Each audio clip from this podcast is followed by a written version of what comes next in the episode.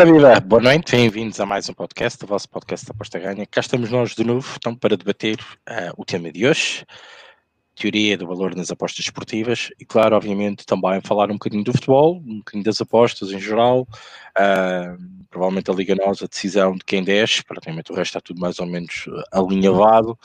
Um, e, claro, ler muitos comentários vossos. Hoje o tema é forte, o tema é complicado, uh, para outros mais simples, para outros nunca ouviram falar, para outros uh, já ouviram falar, mas não sabem o que é. Então, aproveitei aqui a deixa no último, uh, nos últimos podcasts que nós temos aqui debatido ideias, tentar explicar aqui um bocadinho a teoria do valor e também uh, desmistificá-la, dessecá-la um bocadinho à imagem daquilo depois que eu penso e depois também faço a junção uh, das duas coisas, que é a teoria que eu defendo, entre aspas, e a teoria do valor pura e dura, que é aquela que existe uh, entre nós, uh, nos mais, uh, mais diversos um, utilizadores, apostadores, neste caso, que, claro, utilizam essa teoria. Mas esta discussão não seria, claro, todo melhor alimentada, digamos. Um, entretanto, a Lásio faz 2-1, deu a volta. Um, com a companhia, claro, do Rodrigo César, um, onde provavelmente vai aqui também dar a sua ideia, a sua imagem relativamente à teoria do valor. Ele já defendeu aqui alguns conceitos e vamos ter aqui uma discussão normal, enriquecedora e tentar fazer aqui um podcast um bocadinho hoje com mais este este ênfase uh, num tema muito muito específico que temos que ter muito cuidado quando abordamos este tipo de conceitos e, e, hoje um podcast quase inteiramente dedicado a este tema. Como não podia deixar de ser, um, para me ajudar e, como eu disse, para me ajudar neste tema e também, claro, para termos aqui as nossas ideias, participa, na qual quero que vocês também participem, coloquem as vossas questões, as vossas dúvidas, as vossas teorias, o que quiserem. Uh, o Rodrigo César está aqui connosco, só dar aqui tempo para ele colocar, lá está, os links nos vários diversos chats, telegrams, redes sociais por todo o mundo. Um, e claro, vamos então entrar por aí, lendo também aqui os, os boas noites um, e também aguardar que a malta retorne aqui ao podcast, receba também a notificação do YouTube. Vou já lançar aqui para já uma uh, pequena, um, digamos, adenda a este podcast. Um, foi falado ainda há coisa de, de meia hora no máximo um, que, que os, os locutores, digamos, os que estavam aqui presentes, um, muitas vezes não reforçamos muito a questão do, do método like.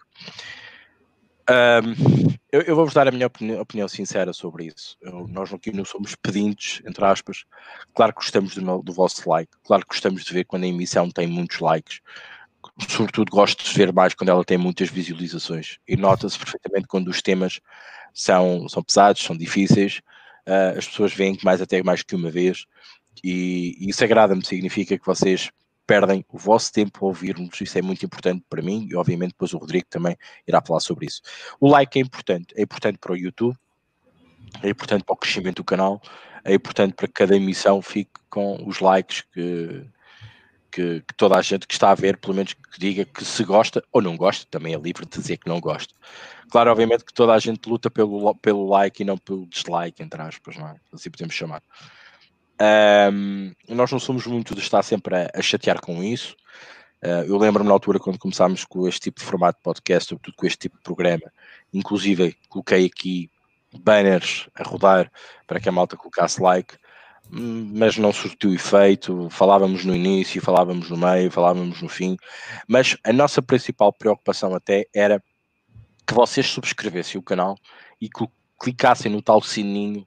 Para quê? Para que vocês, assim que nós entrássemos no ar, vocês recebessem a dita notificação. Porque o YouTube é um bocado marasco nisto, às vezes lança, às vezes não lança, mas pelo menos vocês já têm a primeira notificação quando se abre o podcast, onde vocês ficam logo a saber qual é o tema de hoje e vocês têm umas boas horas para, para meditar sobre o tema. Uh, é o primeiro aviso, mesmo que ele venha tarde, ele há de vir. E depois, quando entramos em direto, vocês recebem outro aviso. Isso é importante para vocês não se esquecerem, caso queiram estar a ver connosco em direto, ou então para depois, mais tarde, quando puderem, voltar a rever. Um, e claro, quando vocês acederem ao YouTube, tem a notificaçãozinha lá a dizer que algo de novo apareceu nos, no, naquilo que vocês subscreveram, claro. E, e nós podemos ser um, um, desses, um desses avisos. Um, obviamente desistimos aqui um bocado de andar sempre a massacrar nas pessoas. As pessoas são livres de dizer que gostam ou não gostam. É óbvio que eu particularmente gosto muito de ver as visualizações, gosto muito de ver se há muitos likes, gosto sobretudo de ver os comentários durante a emissão e sobretudo gosto de ver aqueles comentários pós-emissão. Significa que alguém viu aquela, aquela emissão já gravada, né, porque fica disponível, e mesmo assim quis interagir connosco. E uh, eu esforço-me, Rodrigo esforça-se, todos nós esforçamos para que dar uma resposta, nem que seja um like, pode ser algo que não tenha uma resposta subjetiva, há, ou não há perguntas, é apenas um comentário, uh, leva sempre um like nosso também, nós não deixamos isso escapar. Um, e essa é a nossa maneira de atuar e de estar. É óbvio que nós gostamos dos likes, gostamos das subscrições, uh, gostamos que vocês partilhem com os vossos amigos, por menos que, que não conheçam o, o formato. Aqui fala-se um bocadinho de tudo, obviamente que centramos muito nas apostas, uh, mas já falámos de Covid-19, dos efeitos no futebol, já falámos de muita coisa. Uh, é um podcast assim um bocadinho variado, mas muito centrado naquilo que nos diz respeito, que é as apostas esportivas, sobretudo em Portugal e também no mundo lá está, para me ajudar então nesta, nesta missão, um, hoje sim vou-vos pedir então que coloquem o like, subscrevam, carregam no sininho, tudo o que diz e que manda, um, digamos, as, as premissas uh, para quem divulga o seu trabalho, aliás, o nosso trabalho, todo o seu trabalho no YouTube, ok? Maltinha, agradeço desde já. Rodrigo César, boa noite, bem-vindo. Boa noite, Rick. Boa noite, pessoal aí. É. A gente não é mendigo de like, nunca fomos, né? Mas assim, eu não me importo muito, eu prefiro mais os comentários mesmo da, da, da transmissão, que eu acho que são mais interessantes, são mais dinâmicos, faz a gente dialogar, traz novas ideias, novos pensamentos, novas reflexões. E é o que me importa mesmo, é, é o que eu gosto mais mesmo os comentários que a gente vai lendo durante, durante a transmissão. É, eu acho que o resto é consequência, assim, então eu não me preocupo muito. Boa noite para todo mundo, para o Ricardo, pessoal que já está ouvindo aqui, quem vai chegar ou quem vai assistir depois. Vamos aí, mais uma missão. Mais uma boa missão, eu espero hoje. Vambora. Vambora. Então hoje a emissão é, é, como é óbvio, a teoria do valor nas apostas. É um artigo lançado, escrito por mim, é, onde, onde tento pelo menos explicar um bocadinho um, da teoria do valor. É óbvio, eu, eu, eu, mais uma vez faço sempre esta ressalva. Eu não me aprofundo muito as questões, um, porque acho que levaria um artigo muito maçador, levaria um artigo muito mais extenso, e as pessoas provavelmente chegavam ao meio e desistiam um bocadinho da ideia de estar ali a ler como, como, como é normal. Por isso, um, tento sempre abranger os pontos mais fortes do tema, explicá-los, uh, tentar dar o meu cunho pessoal, uh, que vocês percebam disso, às vezes, muitas das vezes refiro isso, e claro, criar aqui uma simbiose um bocadinho às vezes difícil, uh, no, no, no, entender de quem escreve, um, que dar-vos sempre a entender e que vocês pensem sempre numa coisa. Lá que a minha visão não seja a mesma que a vossa ou que da maioria, não quer dizer que estejamos todos errados ou que um está certo e outro está errado apenas são abordagens e maneiras diferentes de ver as coisas, uh, como aquela questão do copo meio vazio ou meio cheio, como quiserem entender. Um, ah, e o artigo centrou-se um bocadinho nisto, tentar-vos explicar o que era a teoria do valor, porque as pessoas às vezes ouvem os conceitos e depois começam a, a falar nos conceitos sem saber o, o porquê do, do, do, conceito. Já aconteceu com o Joyce, um exemplo prático e há pouco tempo que aconteceu aqui, um, e hoje, mais uma vez, a questão da teoria do valor. Uh, eu vou lançar aqui um repto e vou, vou chamar aqui o meu, meu camarada. Uh, eu sei que ele é um defensor uh, da teoria do valor. Um, aliás, eu, eu, eu vou-lhe fazer esta pergunta. eu diria, pelo que eu conheço e que vou conhecendo neste, neste, neste panorama das apostas, Rodrigo, a teoria do valor é algo que tu defendes, que já, já, já o defendeste aqui, pelo menos na sua, na sua essência. Hoje podemos explorar mais um bocadinho, mas um, na minha humilde opinião, achas um, que a teoria de valor está muito agarrada aos apostadores uh, brasileiros ou achas que a teoria do valor está generalizada na, no, no, normal comum dos apostadores? Achas, por exemplo, uh, o brasileiro adotou melhor a teoria do valor, por exemplo, do que o americano ou do inglês, por exemplo? Rodrigo. É, assim, tudo é, é eu vou falar essa palavra muitas vezes hoje, é tudo muito subjetivo nas apostas, assim, né? A gente não tem verdades absolutas, como você destacou. A gente, cada indivíduo tem uma trajetória nas apostas e vai adaptando é, o, a, a, sua, as suas teorias, seus métodos, de acordo com as dificuldades e facilidades encontradas, resultados encontrados. Então, assim, é sempre, eu sempre tomo muito cuidado em apontar o dedo e falar ah, isso não, isso não funciona, isso até, até em múltiplas eu faço essa ressalva aqui, né? Se é testemunha, eu sempre faço essa ressalva de, olha, conheço gente que ganha dinheiro com isso. Então eu, eu tento sempre né, tomar esse cuidado, porque os caminhos são muito diversos nas apostas, né? As trajetórias, as experiências, os mercados, é uma miríade de, de variáveis que vai influir em cada um é, que pode mudar muito né, o, o, o, resultado final de cada processo, de cada apostador. Né? Cada apostador é um universo, eu acho. E isso vai um pouco, um pouco na minha crítica, não crítica, mas minhas ressalvas aos cursos, né? É, porque eu não sei, a gente já discutiu isso no programa aqui, se né, a pedagogia desenvolvida específica para ensino dessas você se tornar um grande apostador. Você pode dominar algumas categorias, alguns fundamentos, mas é, sendo uma teoria da prática, uma questão de praxis, as apostas esportivas, eu acho que todo o desenvolvimento de todo apostador está muito ligado à trajetória dele, né?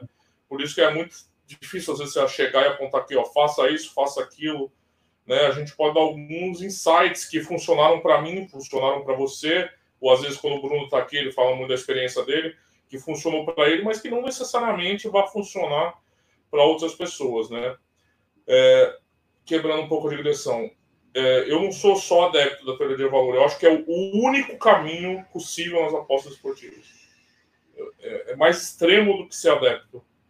Além de pautar as minhas apostas e meus, meu método né, do conceito da, da teoria do valor, no conceito principal, que está expresso até no artigo, convido todos a lerem, né? Você faz um, um preâmbulo, né? Antes de dar sua opinião, está é, tá ali o, uma definição mais estrita né, do que é a teoria de valor.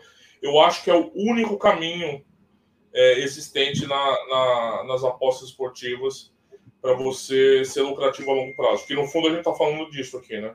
É bom a gente ter sempre em mente que parece que às vezes a gente começa a entrar por tantas coisas, tantas coisas, tantas coisas, tantas discussões, que a gente esquece qual o objetivo, que é ser ver mais, que é ter lucro, né? É, eu acho que essa atomização, às vezes, da, de tipsters, é, eu vejo como uma estratégia deles para não colocar as pessoas que estão consumindo os produtos deles na perspectiva maior, que é olhar o longo prazo e falar: epa, eu tive lucro. Não, então eu fico te eu fico te bombardeando, Ricardo, com mil coisinhas o dia inteiro, e coisa aqui, coisa cá, coisa colar, para que você não consiga construir essa visão mais, mais é, longitudinal do processo. Mas isso é outra questão. É, voltando à teoria do valor, para mim, é, continua sendo, é, e até que me prove o contrário, eu não conheço um paradigma que possa substituir a teoria do valor é, nas apostas de forma a que permita aos apostadores serem lucrativos a longo prazo. Né? Tendo esse alvo no final, eu não, eu não conheço outra teoria. A questão do brasileiro. Eu aprendi teoria do valor com portugueses, então não sei se é uma exclusividade nossa, né? Eu acho que com a popularização dos cursos e a, o desejo do brasileiro em, em receber o conteúdo mastigado e já como uma fórmula pode parecer, e também pelo nosso volume de gente, né, Ricardo? Também que isso é, faz alguma diferença, né? É uma coisa ter três pessoas falando sobre um assunto, outra coisa é ter, ter 30 mil. Então, assim, eu acho que acabou se parecendo que a teoria do valor nas apostas possa ter tido uma hora entrada aqui. Eu, não acredito muito nisso. Eu acho que é bem difusa. Eu acho que mesmo os apostadores ingleses e o mercado americano que eu conheço menos, porque eu não sou e nem tenho interesse em ser especialista em esportes americanos. Eu gosto de seguir quem é, mas eu pessoalmente não, não sou, então não acompanho muito. O máximo que eu já fiz é comprar pacote de chips e NFL, MLB, que essa então eu não tenho noção nenhuma, e, e seguir. É, maioria das vezes sem sucesso, mas aí posso ter eu escolhido mal, né? Tem também um nível. A gente não acompanha muito, você acompanha mais até, até você comentou outro dia, mas existe um universo tão amplo lá de, do mercado de tipsters e, e piques e pacotes também que é alguma coisa que rivaliza com o mercado brasileiro hoje, né? Que eu até ainda pretendo abordar isso no artigo que hoje ninguém quer mais apostar no Brasil, parece. As pessoas querem ser tipster. Ninguém quer mais apostar. Então, é uma questão. Então, eu não, eu não sei se tá tão abandonada assim em outros lugares, ou se é o, se é, o foco é tão grande aqui, ou se essa cultura dos cursos e da necessidade de apresentar alguma sofisticação intelectual nos cursos, olha, eu entendo disso, tragam mais essas, a gente brinca até das Fairlines, né? Então, esses conceitos são requentados com os outros nomes, então parece que a gente trate mais da teoria do valor aqui, mas eu, eu não acredito que seja assim uma prerrogativa do brasileiro, não. Eu, por exemplo, a, eu, eu ainda acredito que talvez os maiores apostadores, os, os grandes apostadores são, são adeptos de, de, da, do paradigma teoria do valor nas apostas. Assim, eu não acho que, que o paradigma mudou ainda, né? Então, acho que mesmo em outros mercados, o americano eu conheço menos, eu acho que ela, ela permanece. Bom, um, eu, eu, tenho uma, uma visão um bocadinho ambígua da, da, da, da teoria do valor. Um, eu acho que a teoria na sua gênese mantém-se, em, seja em que aposta que fazemos, seja em que método que escolhemos, que é procurar sempre o erro, procurar o valor que encontramos uh, naquele mercado, naquele jogo, naquele evento, uh, naquele desporto. A, a, teoria de valor foi criada há uns bons anos atrás. Onde as pessoas, como é óbvio, quando, quando apostavam, a, a, ideia era sempre esta: a ideia era sempre procurar um erro, procurar valor, procurar a diferença de algo. Uh, entretanto, claro, estas teorias vão se desenvolvendo uh, e vão se mistificando, digamos, na, na, na comunidade de apostadores.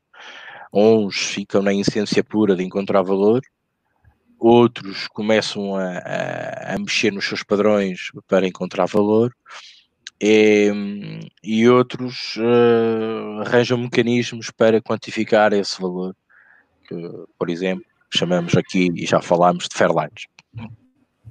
Ora bem, um, ehm, nada mais, nada menos que a teoria do valor é sempre procurar um erro.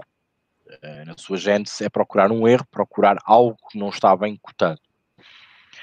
Uh, e essa teoria do valor centra-se muito naquilo, na questão um, ehm, que nós muitas vezes falamos aqui na nossa gíria, uh, de que um, ehm, a casa cometeu um erro. Mas depois, provavelmente daqui a uma semana, daqui a duas semanas, vamos estar todos aqui a falar, a dizer que a casa raramente comete erros. Oh, se a gente apanhar um erro, há de ser uma vez de vez em quando. E andamos um bocadinho aqui com uma pescadinha do rabo da boca a tentar fazer aqui ser advogados do diabo Ora, andamos à procura de valor, como às vezes temos que nos sujeitar para o mercado.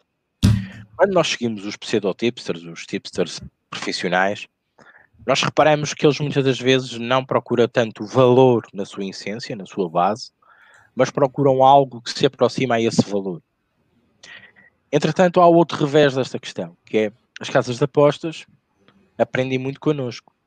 Nós aprendemos com elas, aprendemos com os erros, aprendemos uh, e aprendemos com nós próprios, sobretudo.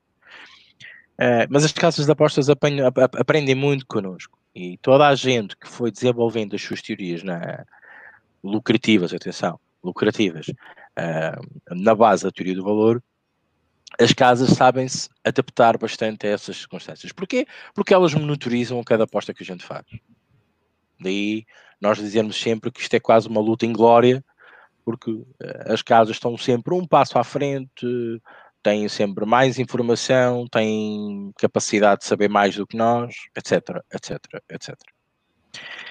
Então, a teoria do valor cai aqui, não digo por terra, na sua gente, na procura de ser EV positivo, como o Rodrigo trouxe, cai aqui um bocadinho por terra. Porquê? Porque as casas, basicamente, já sabem como a maior parte dos apostadores estão a agir no mercado. Ora bem, isto leva-me a uma conclusão muito empírica e é apenas a minha ideia, a minha, a, a minha, minha filosofia. Eu sei que há outros que também, que também a defendem, mas, mas é a minha ideia. Ora bem, nós, se espremermos isto tudo e começarmos a ser um bocadinho semânticos naquilo que estamos a fazer e dizer, uh, vamos, vamos achar então que as casas, quando vomitam, digamos, as odds cá para fora, elas já estão salvaguardadas nesta questão da teoria do valor. E não é à toa que eu digo, e eu tenho sempre a dizer isto, às vezes tenho demais, a dizer que cada vez é mais difícil, é mais complicado. Ah, provavelmente com o meu método inicial. O meu método inicial tinha uma vertente e agora só encontrava quatro pontos de valor, agora só encontro um ponto de valor. Não interessa. É óbvio que isto leva-nos a uma conclusão empírica minha, minha, repito, de que as casas já vomitam as odds com essa questão salvaguardada. Através de juízes, através dos seus mecanismos, das suas análises.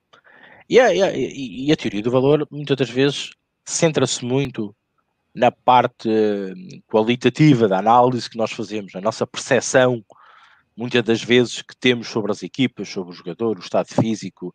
Tudo isto faz parte da nossa construção uh, de um valor que nós vamos atribuir e de um peso que nós vamos atribuir para apostar então no título chamado valor, em comparação, claro, com as casas, se encontrarmos. E nós aqui estamos a expor a uma coisa muito complicada. E acho que é aqui o tentão daquilo do apostador que vai um bocadinho atrás uh, da teoria do valor. E é aqui que se distingue dos bons apostadores dos maus apostadores. Que é o apostador que trabalha muito com a teoria do valor tem um problema muito complicado às costas, que é saber diferenciar e saber-se aperceber de todas as vieses, nós já falámos aqui uma vez, que nos acompanham como nós, como pessoas, como seres humanos. Viés de confirmação, ah, já falámos disso. Então, é uma luta interna muito grande. É muito difícil para um apostador, psicologicamente, evitar todas as vieses que são naturais e que estão estudadas e que estão explicadas. E a teoria do valor às vezes choca um bocadinho com isto. Ora bem, só mesmo um apostador muito experiente e não é à toa, muitas das vezes dizemos aqui, e vocês veem N artigos sobre isso, que apenas, nove, ou, aliás, 95% dos apostadores são perdedores e 5% apenas lucrativos. Porque é muito difícil fazer este mind game. Isto não é um mindset, mas é um mind games que nós temos que fazer na nossa cabeça. Porque nós estamos muito expostos a estes vieses, estamos muito expostos a este peso qualitativo que temos das coisas que vimos e da percepção que temos. Título de exemplo. Às vezes nós apercebemos que uma equipa está a jogar de uma forma brutal e no jogo a seguir a gente engana-se redondamente aquela equipa não jogou nada. Uh, nós não percebemos porquê, nós tínhamos feito a nossa análise, tínhamos feito a nossa, a nossa percepção e ficámos um bocadinho na dúvida, mas o que é que se passou ali? Algo se passou. Como é óbvio, nós não temos o poder, nem sabemos, o que se passa dentro daquela equipa. Um, podia ter havido num treino um sururu dentro do balneário e que não saiu cá para fora. E é normal que se reflita nesse jogo a seguir. Nós temos um trabalho muito complicado de o fazer. Então, isto leva-nos a querer alguma coisa que eu, que eu quero chegar, que não vou especificar, porque também não quero entrar em pormenores. Um, que é as equipas têm influências externas e internas, têm momentos, têm forma, têm, digamos, a sua, o seu ADN comportamental durante, desde a primeira jornada até a última jornada. Que vai mudando um bocadinho, é como o nosso estado de espírito, né? Os dias mais contentes, dias mais tristes, e, e, ela vai se comportando da mesma forma. Às vezes jogam melhor, às vezes jogam pior. Às vezes nem jogam e ganham jogos, como também já aconteceu. Isto leva-nos então aqui um bocadinho a dizer-me, e permitam-me esta ousadia, de que muitas das vezes o mercado é a nossa teoria de valor. Porque todos nós temos uma opinião qualitativa e quantitativa relativamente àquilo que nós nos vamos apercebendo. Uns conseguem ultrapassar as vieses e outros não. E então aí o mercado, por isso é que o mercado funciona, por isso é que as casas gostam muito deste mercado. Desde o Open Odds até o Closing Odds, isto vai baralhando aqui as contas a muita gente. Por isso é que eu defendo um bocadinho que a teoria do valor, uh, na, na, sua, na, na, sua desmultiplicação, uh, tende a estar ultrapassada, mas nas suas gênesis não, porque nós continuamos à procura de erros de valor, de algo que está, não está correto, de algo que está mal, de algo que nós, através, seja do que for, num instrumento qualquer, de compararmos com aquilo que nos dão e nós estamos sempre reféns a isso, é algo muito importante. Este elo é muito importante. Nós contra as casas, ou as casas contra nós, ou nós uns contra os outros, também é outra vertente, mas um dia discutimos isso. Temos sempre esta, esta ancoragem relativamente às casas de apostas, porque elas é que terminam os joice, terminam-nos a odd que nos dão, a, obviamente a probabilidade que nos dão através da odd, e nós temos que fazer estas contas. Temos que ultrapassar estas vieses e temos que saber encontrar valor em algo às vezes que não tem, mas que nós temos que encontrar e temos que saber onde é que realmente podemos usufruir de algum valor numa, numa situação errada.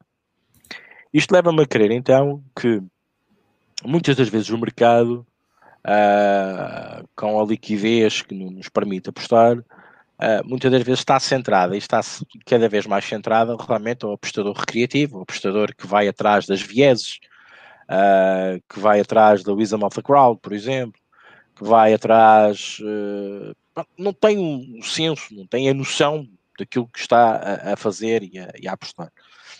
E as casas valem-se muito disso, porque são essas pessoas, são esses apostadores que lhes dão realmente o dinheiro.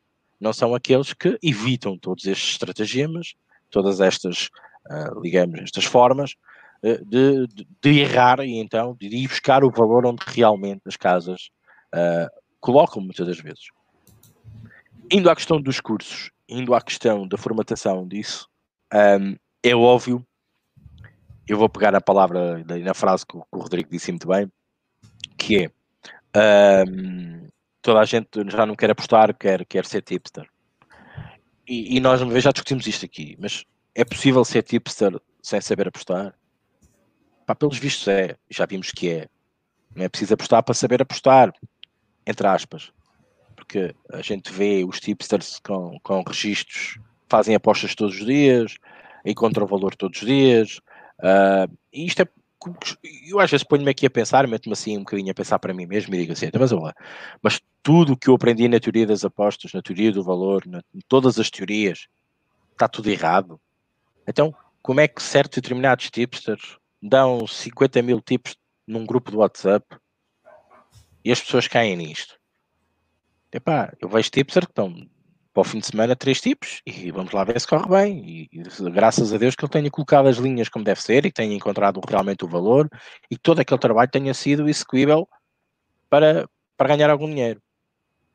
Ora bom, isto depois deixa-me aqui um bocado a pensar, quer dizer, então isto é tudo teorias, teorias. Teorias é uma palavra muito engraçada, as teorias de Lapalice, não é? Um, em que uns defendem um caminho, outros defendem outro, outros dizem que um, vos dão todas as ferramentas para vocês poderem trabalhar, outros defendem que hum, a teoria do valor é, é, o caminho, outros defendem que vocês têm é que seguir tipsters à, à, à albarda e bons tipsters e vocês nem precisam de estudar. Uh, há, há, grupos de tudo e mais alguma coisa, de múltiplas, epá, algo que começa a fugir um bocadinho do controle do que é racional uh, nas apostas.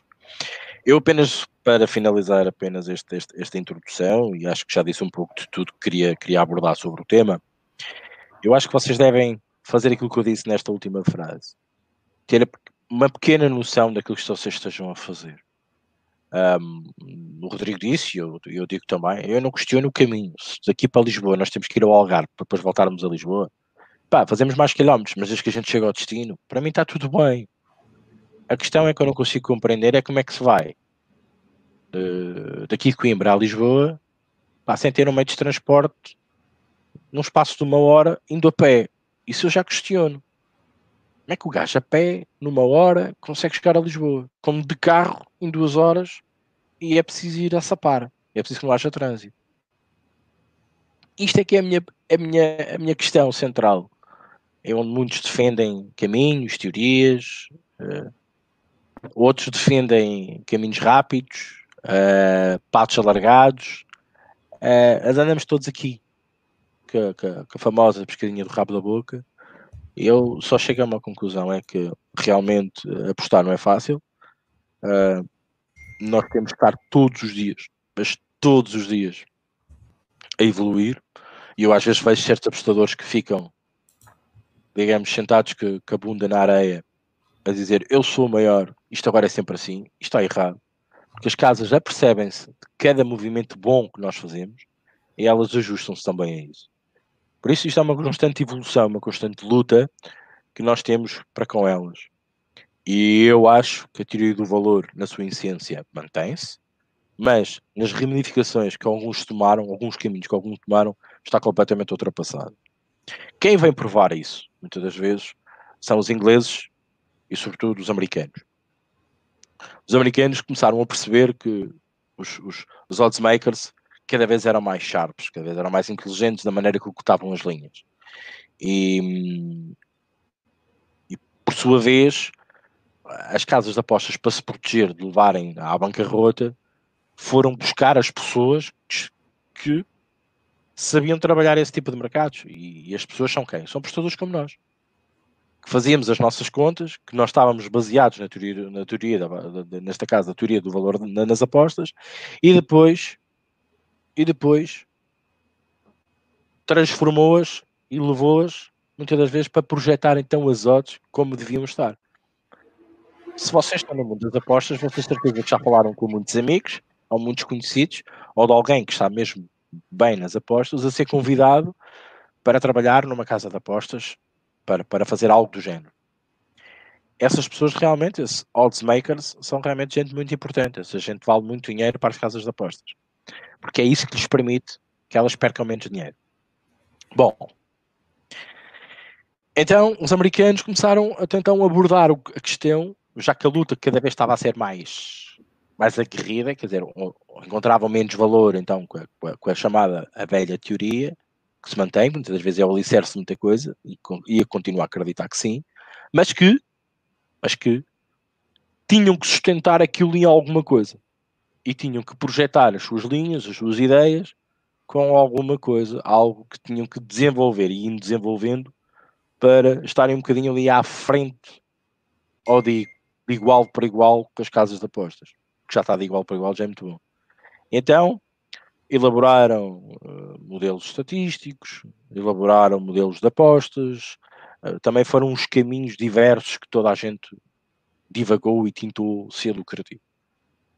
Uh, a conclusão que eu chego, triste conclusão, é que também mais uma vez, desses 100%, lá está, 5% tiveram sucesso, os outros 95% não tiveram, e dos esses 5% que tiveram, tiveram sucesso, muito rapidamente também tiveram que transformar os seus modelos, as suas ideias, porque as casas também vão se apercebendo disso e têm alertas para isso. E elas, mais do que nunca, têm um plano de tudo que o apostador faz chegamos ao cúmulo, que eu já ouvi isto em vários podcasts internacionais, de apostadores a falarem que têm que dissimular muitas das vezes as apostas que fazem, porque a casa vai descobrir o método e a maneira como eles chegam ao valor. Ou melhor, ao desajuste que existe entre a casa e aquilo que eles acham que pode acontecer no jogo. E uma vez ouvi alguém muito cético relativamente às apostas, uma pessoa muito cética mesmo, em que abominava o mundo das apostas e pá, vocês andam a correr num, já num cavalo cansado. Vocês nunca vão.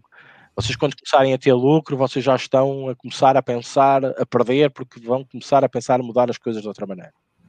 Ok, não deixa de ter um bocadinho de razão. Mas eu também no meu trabalho normal, o Rodrigo no seu trabalho normal, todos os dias temos que evoluir, temos que ser melhores, temos que aprender mais, temos que nos desenvolver. Isto é o normal. Por isso isto também não se afasta muito daquilo que é a realidade da banca, uh, da indústria, sei lá, da hotelaria. Cada vez há hotéis mais luxuosos, cada vez há hotéis com mais condições para albergar os seus clientes. Antigamente, ter um hotel de 5 estrelas era uma coisa rara. Hoje, um hotel de 5 estrelas é uma coisa banal. Isto foi tudo desenvolvendo. E nós também passamos por esse processo.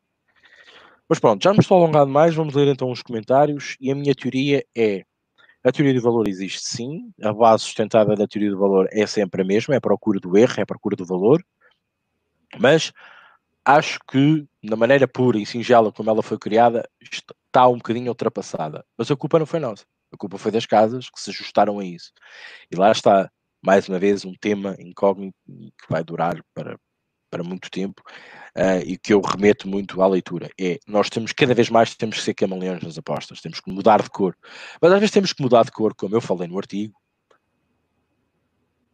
não para disfarçarmos as tais nossas apostas, como eu já referi aqui, como alguns, alguns apostadores de elite dizem que fazem, mas sobretudo para evitarmos que os inimigos nos tetem. Uh, isto é outra visão sobre as coisas. Uh, uma coisa é eu estar com uma cor diferente, fazer uma aposta diferente, só para a casa não me tetar. A questão, a essência não está aí. A essência está é que eu me consiga mutar para que a casa nunca saiba qual é a minha próxima cor. Ou que olhe para o meu plano de apostas e perceba como é que eu tiro valor. Esta é a questão principal. Esta, para mim, é a minha teoria. Eu vou falar um pouquinho antes de ler os comentários. Né? É, assim, o primeiro ponto que eu acho que assim que eu discordo muito do teu artigo é você colocar como uma teoria de valor algo, algo velho e em desuso.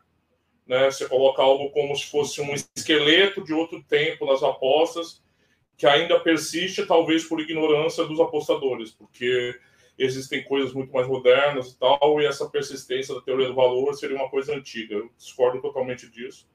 É, acho que é uma visão que está descolada da realidade, quando a gente tem ainda majoritariamente a teoria do valor conduzindo todos os métodos dos apostadores atualmente. Eu acho que você enxergar a teoria do valor como algo é, algo velho, sem utilidade, né? Você fala algumas vezes é, só da teoria sem prática. E aí eu quero entrar num negócio bem importante aqui, que eu acho que é um erro conceitual. Uma teoria não é prática. Quando a gente fala de uma teoria de uma escola econômica, laissez-faire, marxismo, keynesianismo, a gente tem conceitos bem amplos, altos, e a gente vai encontrar na parte operacional diversos, diversas práticas diversos métodos, não estou falando método de aposta agora, diversas políticas, diversas metodologias, diversas coisas. A gente tem que separar teoria da prática. Quando gente, você está falando de teoria do valor, às vezes ali você está procurando uma prática, que nem você fala de especialização, é, de conhecimento, isso não tem nada a ver com teoria do valor. Isso, para mim, né, claro, não tem nada a ver. Você está falando já de um método que usa o princípio da teoria do valor para desenvolver um método. Então, eu penso que assim, uma coisa importante aqui é a gente separar os métodos inspirados pela teoria do valor do princípio da teoria do valor. Né? Eu acho que são coisas diferentes aqui. A gente vai encontrar na parte prática um monte de coisa que é inspirada no conceito. Né? Então, por exemplo, o que eu vou falar, é, quando você traça suas correlações e encontra valor, você está encontrando valor em odds, é, tem um apostador do teu lado usando o método qualitativo e também encontrando valor nas odds. É, estamos falando de dois, duas práticas totalmente diferentes, é, to, diametralmente opostas, mas que usam o princípio da teoria do valor, que está tá, Lembrando, pessoal, a gente está discutindo o que está no artigo aqui indicado no link, que é o artigo do Rick, só para o pessoal ter como base o que a gente está falando. Tem uma definição ali e eu acho que a gente tem que separar essas duas questões.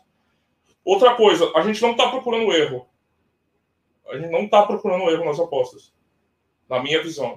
Erro, para mim, é quando a gente, já aconteceu várias vezes, é, olha, uh, o, o favorito está com odd de 4. Foi um erro das casas de apostas. Um erro técnico. um erro tecnológico, foi colocado mal. E até você menciona nos artigos que muitas vezes as apostas são canceladas quando acontece esse tipo de erro. A gente não está procurando erro, porque se a gente ficar só procurando erro, a gente não ia sobreviver. A gente está procurando cotações diferentes do que a gente projeta na realidade. Isso não é erro, isso é diferença de visão. O oddsmaker pode ter construído muito bem lá, o trader, as odds, e a gente enxergar uma forma diferente, calcado na realidade que a gente está analisando através do nosso método. Eu não vejo isso como um erro. Na verdade, não é erro isso. Isso é, são, é uma caça, é uma caça de oportunidades baseadas em visões diferentes, em, em ponderações diferentes, em pesos diferentes, em parâmetros diferentes que no fundo, como a gente já discutiu várias vezes aqui, a gente está discutindo parâmetros, né? Eu tenho um parâmetro, o outro tem outro parâmetro. Quando a gente fala, ah, eu vou, o meu método para analisar odds, no final ele chega num parâmetro. Uma Fairline é um parâmetro, né? Um parâmetro do quê? De uma probabilidade associada a um evento. Eu estou observando aquele evento, estou juntando as minhas variáveis, os, as minhas informações, e eu chego num parâmetro para aquele evento. Se o trader também, usando as informações deles, as estatísticas das casas, ou seja lá o que eles fazem, encontrou outro parâmetro, aí é o nosso trabalho de cotejar os parâmetros, né? E ver se, como está no artigo, se há valor, se há edge no meu parâmetro sobre o parâmetro do trader, da casa de aposta. E para mim isso não é um erro da casa de apostas. São, é uma questão analítica, não é uma questão de erro, né? Então a gente tem aqui uma questão da teoria ser algo mais etéreo, não tão prático, ela inspira as práticas, né? A gente vai ter diferentes métodos inspirados nessa teoria. E essas práticas vão chegar a parâmetros que a gente vai tentar ter valor no mercado, né? Assim, o esqueleto da teoria de valor é essa, né? É, até no artigo você falou uma hora que a gente quer desequilibrar a balança. Não, a gente só quer encontrar aquele pezinho da balança que esteja em nosso favor, né? A gente não consegue desequilibrar nada, né? Isso eu acho que é uma visão também, agora entrando um pouquinho nisso, quando você fala as casas assimilarem métodos.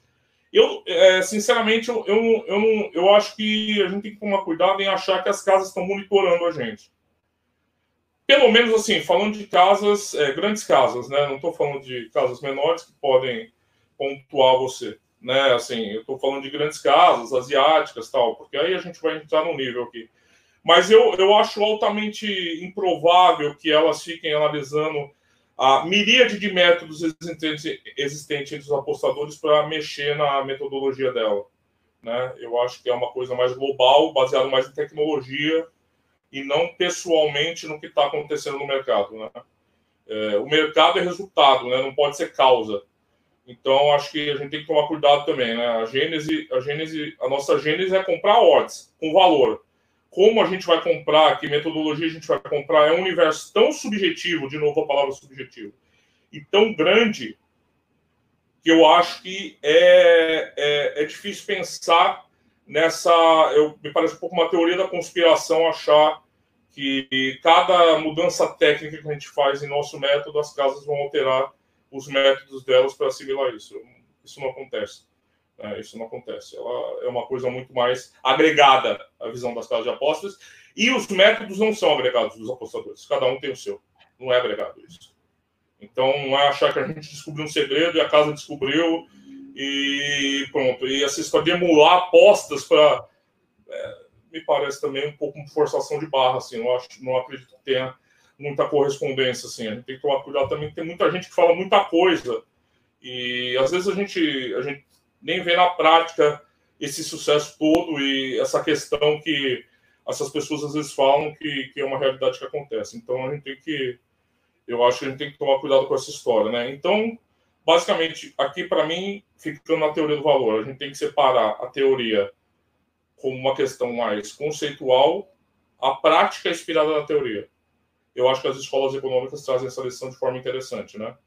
É, a gente vai encontrar aquele cara keynesiano, aquele outro também é, mas eles pensam políticas econômicas de forma diferentes, porque apesar da inspiração, a prática é diferente. Eu acho que o método é isso Né? O método, eu não posso pegar a teoria do valor e juntar os dois, teoria e método, porque o método é muito diferente. Né?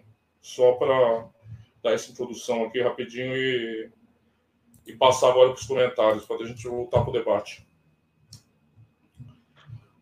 Vamos lá, o Chico já deu like, boa noite da Raquel. Eu vou, ô, Rick, hoje eu vou passar um pouquinho mais ampassando, tá? Pelos comentários, para a gente não, não ficar muito travado.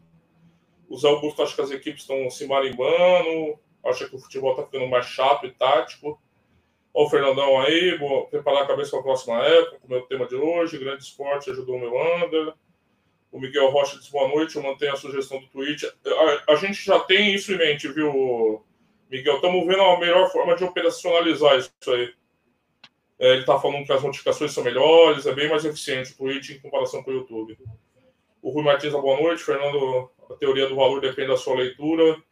É, você, depender da sua leitura, você já está fazendo a teoria do valor.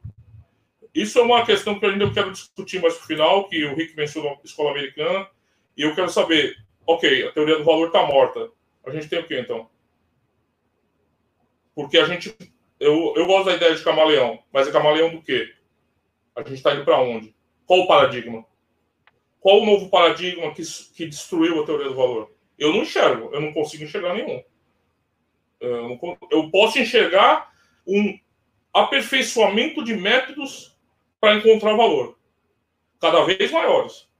Cada vez e eu acho isso normal. Agora, pensar o conceito do valor fora das apostas, eu particularmente não consigo pensar ainda, né? Talvez seja limitação minha. Foi Martins de que o Deportivo que a repetição da última jornada. Foi estranho mesmo o que aconteceu, né? Foi elaborado. Rocketman, aí dá boa noite para nós. O Snake também.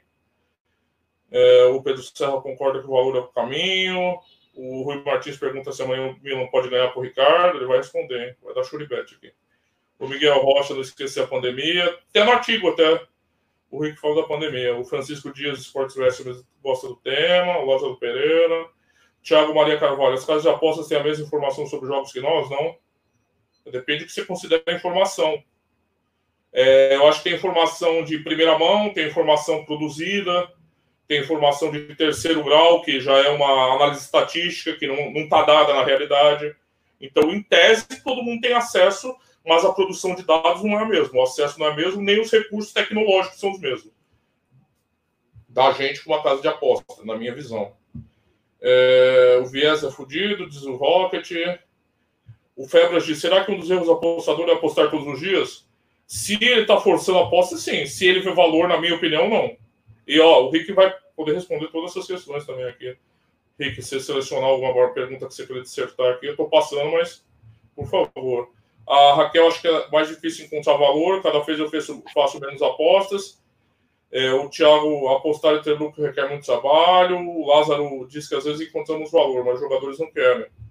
Também é isso, mas aí é o que a gente já falou. Você tem que colocar no volume. Quantas vezes você ganhou sem merecer ganhar e quantas vezes você perdeu merecendo ganhar? Em tese, em tese, a distribuição tende a se anular, igual sorte azar. O Francisco diz: agora peguei em todos os jogos da Primeira Liga desde a primeira temporada. Estatisticamente, vou ver qualquer coisa que posso melhorar. Boa noite, RR. Façam um like, pessoal. Valeu, Miguel. O Rocket, para mim, o valor é a base de tudo neste mundo. Tudo o resto são métodos e ferramentas usados para tentar encontrar valor. Desde a criação das linhas pelas casas até o apostador colocar sua entrada. E, na minha opinião, o bias são a maior dificuldade para o apostador na busca do valor. Tudo lido aqui, Rick. Se quiser comentar alguma questão que você aí. Esta, esta última frase, as viés, os bias, são realmente a nossa, a, o nosso tendão daqueles como apostador. Nós, nós somos muito intuitivos daquilo que fazemos, nós nós temos, nós temos duas partes do cérebro né, que, que, se conflitam uma com a outra, né, uma parte mais racional e outra mais emotiva, digamos. Um, muitas vezes reagimos um bocadinho, um bocadinho por impulso, deixamos levar por, por aquilo que vemos, pelas associações que temos, e muitas das vezes afastamos-nos um bocadinho da verdadeira realidade das coisas. É? A psicologia uh, oferece vários exemplos sobre isso. Um, relativamente à, à, questão, à questão que foram aqui mais colocadas, um, a teoria, a teoria do valor uh, continua a dizer que não morreu. Morreu, morreu na, sua, na sua divergência que tentaram criar com, com ela. Uh, eu continuo a achar e continuo a defender que a casa de apostas é uma empresa, é alguém que tenta salvaguardar dos gurus. Quando dizem que as casas apostas não nos motorizam, e há pouco tempo sim um grande artigo sobre isso, onde alguém que trabalhou numa casa de apostas de renome e que sabe que quando um apostador faz determinadas situações, há um algoritmo que avisa a casa para que isso não aconteça. As casas europeias, os casebres, agora vou chamar aquilo, tem que ser, né? porque há casas, estou a falar nas casas casebres, acho que é melhor até falar assim. Limitam os jogadores, limitam as stakes, isto significa que elas protegem-se, têm uma proteção, como digamos, não estão muito preocupadas com o nosso método, mas quando sabem que nós estamos com um método bom, uh, cortam-nos as pernas. E esse método cai por terra ali, porque ou limitam-nos nas odds, ou limitam-nos no, nas stakes que podemos colocar. Casas lá de cima, casas de topo, obviamente que isto começa-se a difundir. E, e, é algo difícil de perceber.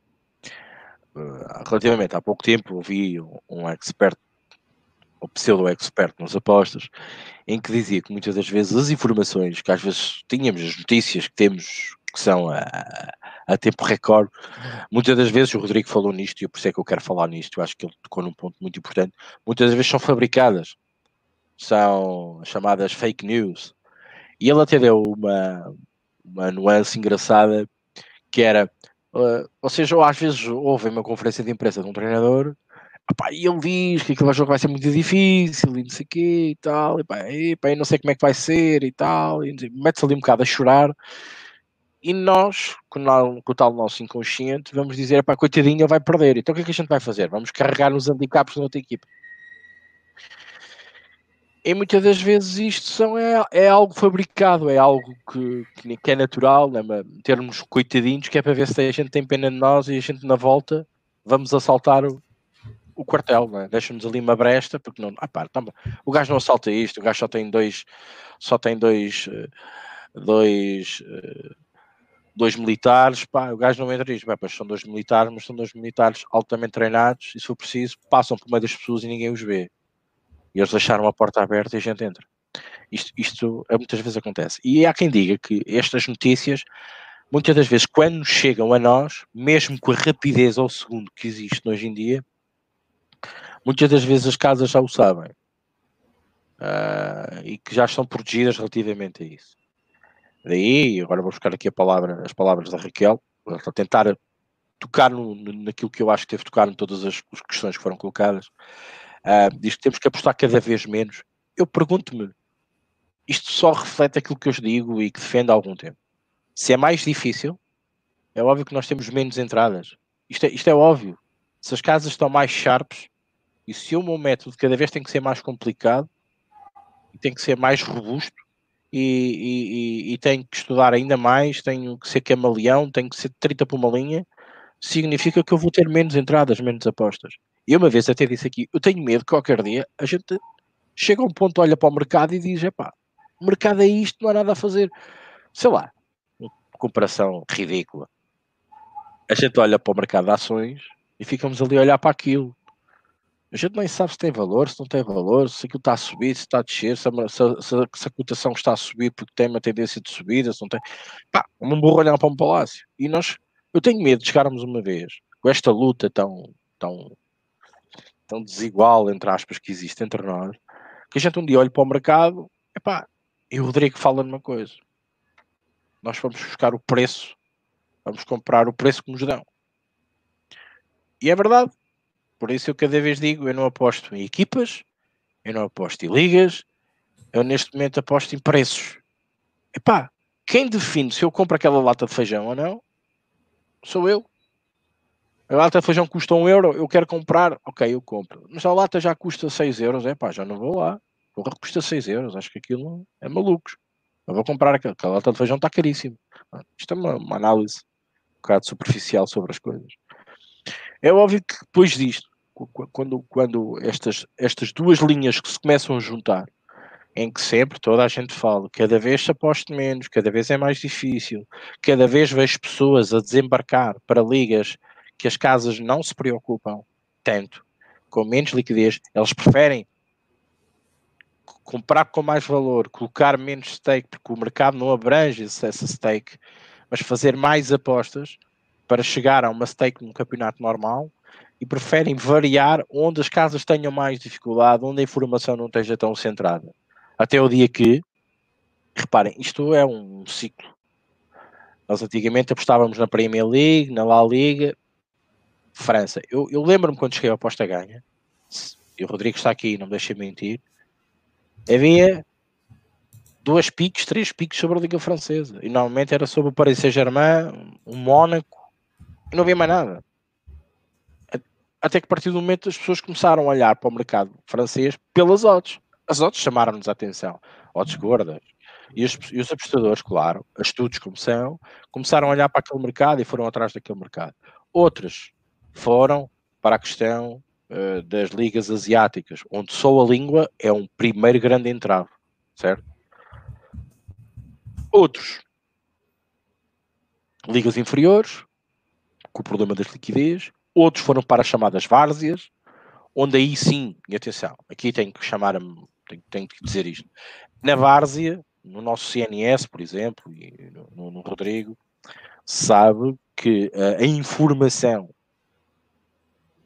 malta que vive ali, que sabe o que se passa, é crucial. Mas também sabe que é muito difícil depois apostar, porque a gente mete lá 20 euros e a odd já está a 1,50. É muito complicado. Um, isto torna-se aqui um bocadinho brincar um bocadinho ao mercado, não é? O mercado está fero, o mercado está justo, as odds quando são vomitadas parece que já vêm todas limadas e todas bonitas. E nós andamos aqui a correr contra as vieses, andamos aqui a correr contra, contra uns contra os outros, uh, contra as notícias que muitas das vezes fabricadas, outras... isto começa a ser um bocado cansativo, isto começa a ser um bocadinho doloroso para chegarmos a um EV positivo ou chegar a um fim do mês lucrativo. Por isso, e mais uma vez eu digo, e alerta toda a gente, quem chega aqui pensa que isto é fácil, não. Não. Um, a questão principal que eu quero reter neste pequeno artigo é que uh, o Rodrigo fala que a teoria uh, é uma teoria e depois na prática, basicamente, é outra. Claro, a base. Não, eu disse que é outra coisa. Eu disse que a, prática é inspirada na teoria. A prática é inspirada na teoria. A teoria está lá, a prática está baseada na teoria e cada um redimifica para aquilo que acha, para o seu método, neste caso. Então, uns gostam de overs, outros gostam de unders, então, na base da teoria do valor. Live, live, live, por exemplo. Live, para. Epá, eu live, eu sinceramente, oh, Rodrigo, eu, na minha humilde opinião, eu live eu acho uma coisa completamente. Não tem eu, valor eu, live. Não, não, não, valor pode ter. Não, pode ter, não tem. Não, o valor pode ter na percepção prática da, da teoria. Mas é muito difícil, epá, é muito difícil o live nós monitorizar o live. Monitorizar na questão de que o live não tem mercado. O live basicamente não tem mercado. Porque para já há muito poucas pessoas a postarem live. Agora até há mais, mas ok. Muito... O, o, live praticamente não tem, não tem. Eu não vejo sindicatos, eu não vejo ninguém não, a postarem live. não. não têm live, não fazem live. Mas podem fazer as famosas coberturas para salvaguardar alguns milhares de euros que podem perder, em vez de perder milhares. Eles não fazem live, não tem volume significativo para nós podermos mesurar comparado com pré-live. Mas eu assim, acho uma coisa o muito.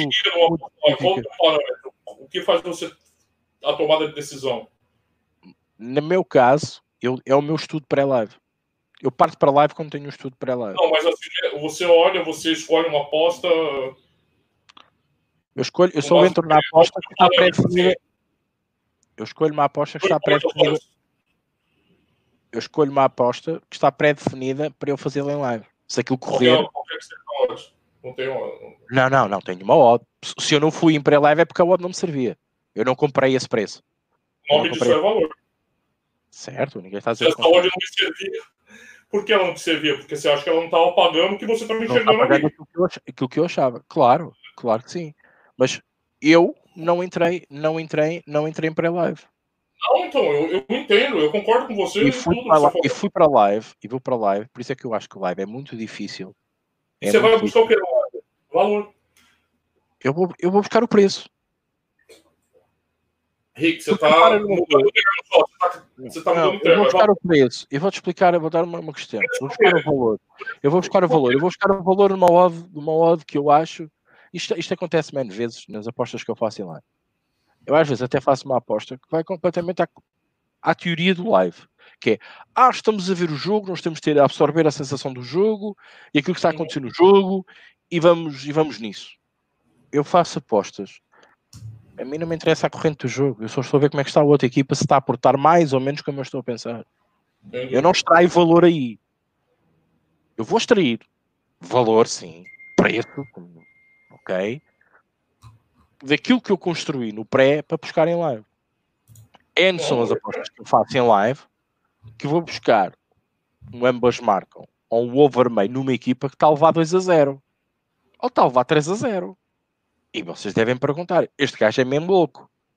Não, não, é que eu já tinha percebido que aquela equipa tem uma grande potência para marcar. Eu só. E as casas aperceberam-se disso. E o mercado foi fair para isso. Então eu vou esperar. E vou ver, e vou ter a certeza, porque vejo aquela equipa assim, a equipa pode estar a levar a 5-0, mas vai fazer um gol. Deixa ver se a equipa é capaz de fazer o gol. Só vou confirmar. Às vezes nem confirmo, porque as estatísticas em live estão-me a dizer que a equipa remata, que está a fazer cruzamentos, que está com uma boa ênfase ofensiva, e eu vou lá. Mas o valor intrínseco, para mim, a teoria do valor centra-se ou de abertura ou de fecho. Pá, live é uma coisa muito complexa, muito diferente. Mas assim, dava, dá para outra, dá para escolher a aposta, Rick. Você está usando o mesmo conceito para escolher suas apostas não. em live, você não quer chamar de valor. Não, eu, eu não estou mostrando de chamar de valor. Eu estou a dizer que eu tenho o meu preconceito feito. Tá, mas, mas se, se, esse gol do, do, do, time que você está buscando, por exemplo, desse exemplo que você deu, tiver 1.05, você vai entrar? Uhum. Não. Se tiver 3.05, você vai. Por quê? Porque tem preço para eu, eu comprar. Isso não, você está querendo tirar o, o, nome valor de preço, o que é a mesma coisa na essência. É a mesma não. coisa que você está falando.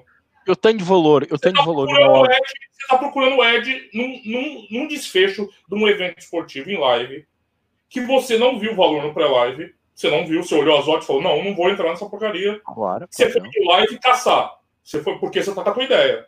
Você fez lá teu método, assim, não vou, não, não conheço teu método, conheço algumas coisas, assim, as ideias, é, até acho bastante interessante, mas você foi lá, rodou, você chegou um parâmetro, você falou, epa, isso aqui não.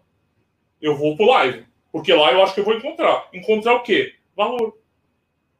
É valor. Eu vou encontrar. Pode ser preço, vou... Cezinho, bolinha, mas é valor. A minha visão. Só estou dizendo assim. Eu, eu não tô, eu nem estou questionando. Eu acho que é defensável totalmente. Para mim, é, teoria do valor pode estar em escanteio, é, posse de bola, finalização, que agora está na moda, né? Eu vi é, over under, handicap asiático, né? Por isso que eu falei muito da universo de de métodos de apostadores. Mas, no fundo, é o que você escreveu aqui. É, olha, em suma, é sermos nós mesmos a fazermos o nosso trabalho de fornecer uma ordem para aquele desfecho.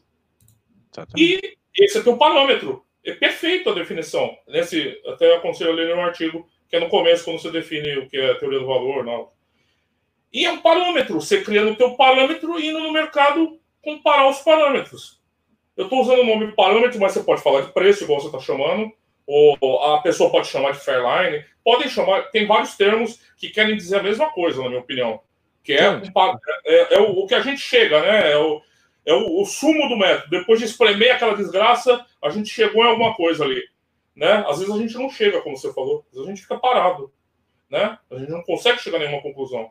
Não é? Quantas vezes a gente sai? Ah, não, esse jogo não. O famoso skip que a gente brinca aqui. Não tô skip desse jogo. Por quê? Não deu nada. Não deu nada.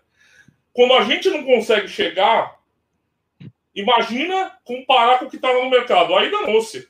Aí explodiu. Aí é melhor ficar de fora mesmo. Aí é skip. Não, não, esse jogo aí, pelo amor de Deus. E a questão, e a questão básica da coisa é essa. Cada vez dás mais skip. Cada não, vez tens mais skip. Uh, isso, isso é que, que torna. Eu, eu, eu isso é que, que torna a teoria do valor. Isso é que torna a teoria do valor aqui Mas, um então, vamos, vamos discutir essa questão, que a Raquel mencionou e você fala também. Hum. É uma experiência pessoal de vocês. Eu garanto para você que tem um cara do teu lado aí apostando como nunca e talvez ganhando como nunca. Ah, eu acho que isso está muito associado ao nosso método. Eu também, e aqui eu concordo com você, tenho entrado menos e encontrado mais dificuldades. Eu concordo com você. Só que eu não vou universalizar o meu problema. Isso é um problema meu, do meu método, do nosso método, ou do método da Raquel, que também está achando isso. Talvez tenhamos que mudar. E aí, nesse sentido, eu entro na questão do, do camaleão, de estar tá sempre aberto a mudanças. Eu sempre falo aqui, a gente está sempre aprendendo nas apostas. Quem fecha a cabeça está fudido. Porque é um, eu, a gente não pode universalizar. É, eu vejo cada vez mais gente com mais entradas. Se essas pessoas serão lucrativas e tal, aí a gente. É uma investigação, né, Rica? Não dá para a gente afirmar se, se é só marketing, não sei. Mas, assim, eu penso que esse problema de, de dificuldades é associado também a nós, não só ao mercado. Não dá para falar, olha, eles estão pegando lá que não, mas aí cabe, cabe a gente a refletir sobre isso. O que causa isso? Se ao mesmo tempo um dia esse método serviu para CV mais e hoje para CV mais você diminuiu, se não servir menos, então talvez precise de um ajuste, né? O que eu não quero dizer que o conceito que norteia esse método esteja errado. Eu acredito que ainda, até o João, até ia falar aqui, eu achei que tinha morrido, João. Folgo, é e vê-lo vivo. Folgo e vê-lo que você não morreu de Covid. Ele está chamando aqui de lacuna. Né, ele está falando uh, erro nos mercados. Eu já discord... O João chegou agora, eu discordei do conceito de erro, depois você vê, João. Ele está analisando dados em massa, os bots que ele trabalha há muito tempo, né, que a gente sabe. Está finalmente entrando em funcionamento.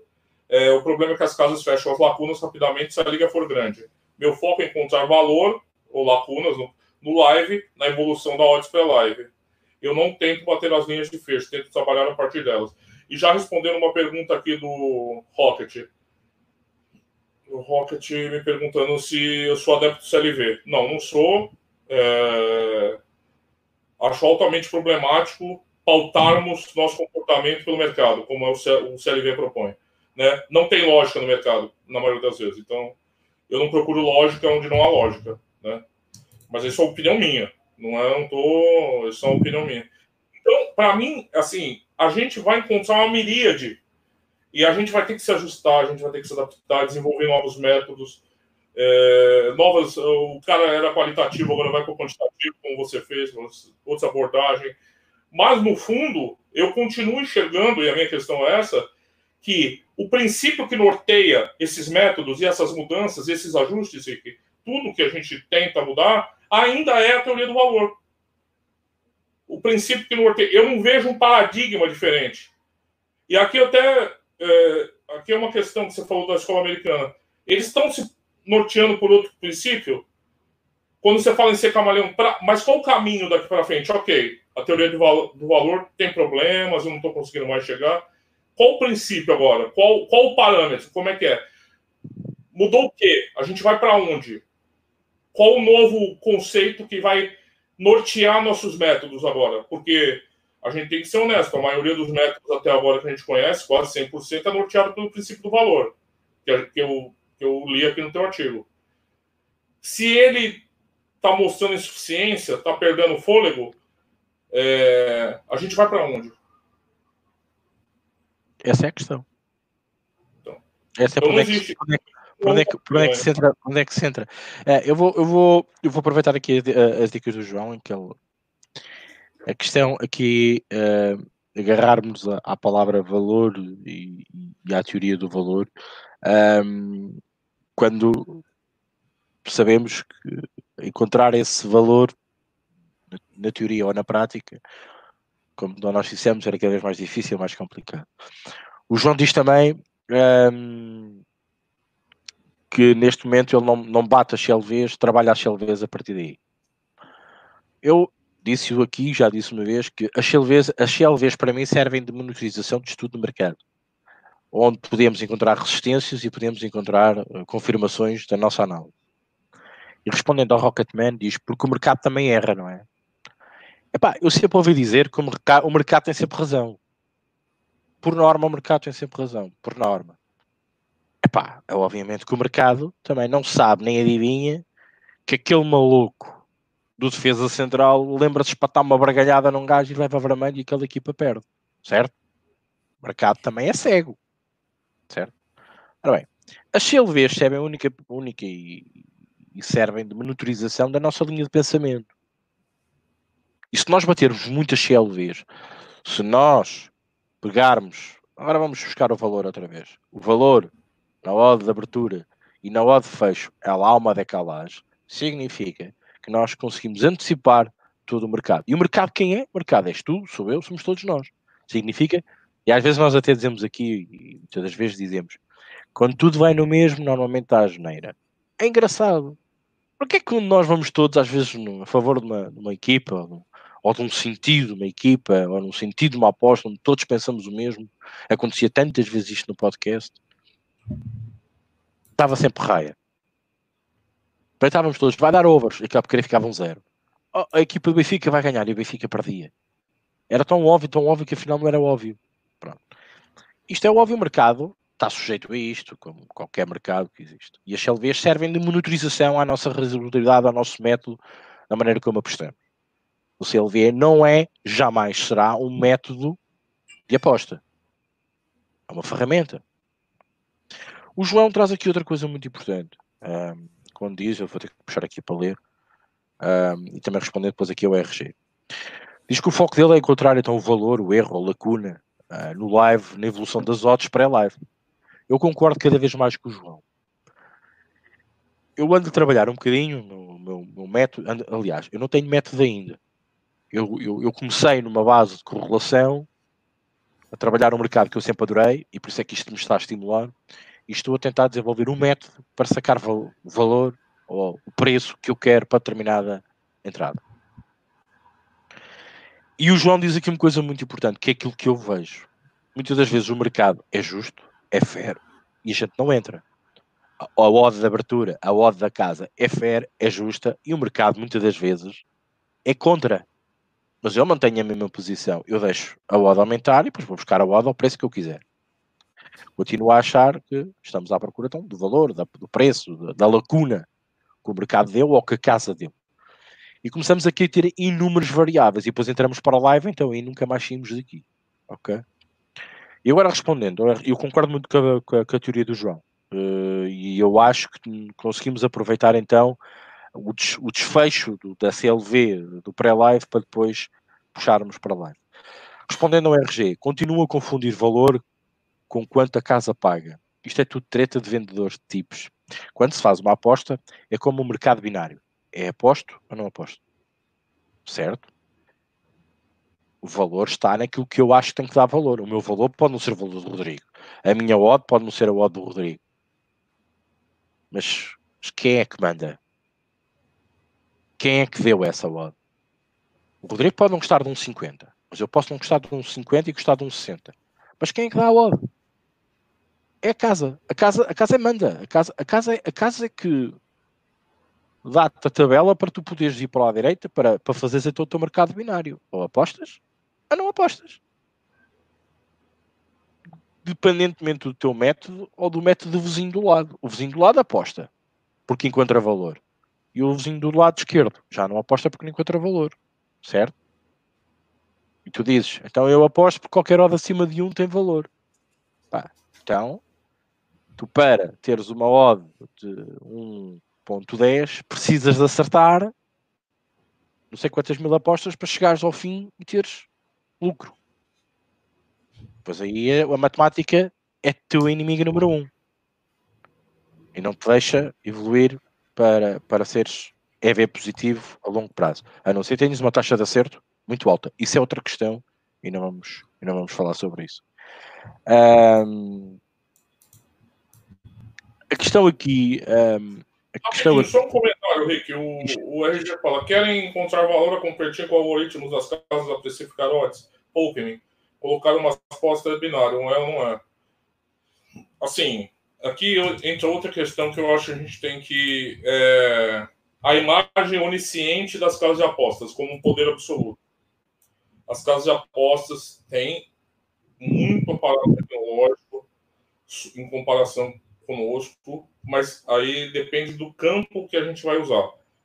Né? Estatística pode ter, mas talvez é, o Ricardo crie uma forma de correlação que as casas não usam. É outro logaritmo delas.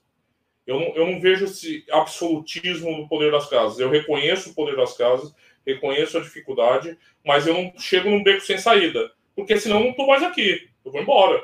Eu não acho que trader da Cossin Hunter. É, para mim, é outra falácia isso, RG. Outra falácia.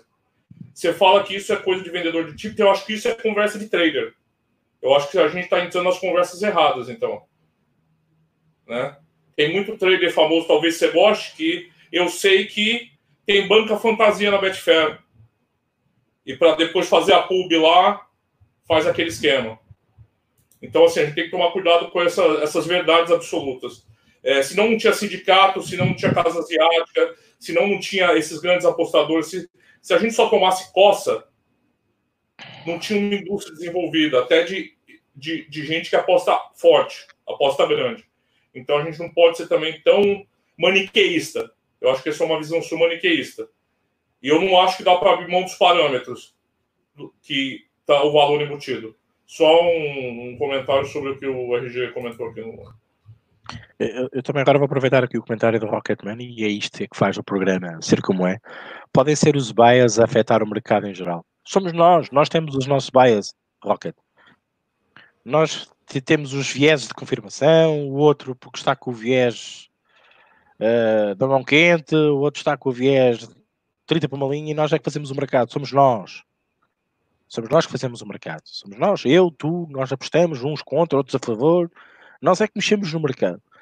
Um, e, e, e, isso é que pode dar por terra ou, ou determinar esta questão das CLVs uh, serem validadas ou não validadas uh, para aquilo que nós fazemos. Mas se por norma tu bateres a tua CLV, por norma daqui a um X apostas terás serás lucrativo. Uh, da mesma maneira que se apostares uh, ou se tiveres uma hit rate de 80%, significa que podes baixar a tua cota de odds para, para entrar, ok? As chamadas pseudas, não vou dizer isto, parece mal. Nós já estamos noutro nível, já não usamos odds de corte, mas a odd mínima que nós achamos que podemos comprar para entrar num determinado jogo. Num determinado jogo, num determinado evento, ok? Podes baixar esse nível uh, para, porque tu tens uma hit rate enorme, então aí no futuro vais, vais, vais, ser, vais ser lucrativo. Mas é engraçado, é tudo no futuro, é tudo, é tudo. Suponhamos que se isto correr bem no futuro, se isto for por aqui, isto vai bater certo e vamos, e vamos ser lucrativos.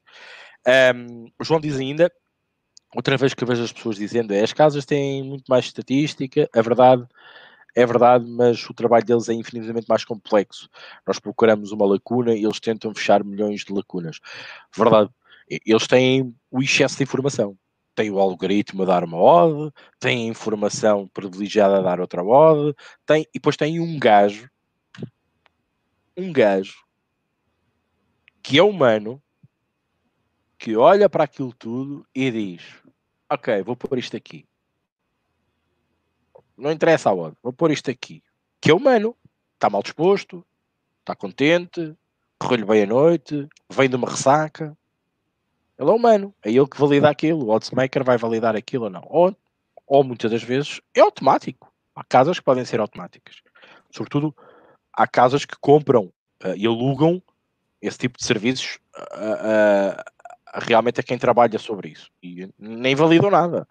É o que estiver na linha, elas assumem, é o contrato que têm com o provider de odds, e o que estiver, eles, eles vão eles podem dizer assim, pá, mas olha, para nós, nós não queremos odds tão altas, por exemplo, se vocês derem uma, uma de um 65, a nós tem que aparecer um 62, que é para a gente salvaguardar. Ah, isto depois é o trabalho das casas, ah, isto, isto é um bocado mais complexo. Mas pronto. O Rodrigo falou aqui uma coisa muito importante.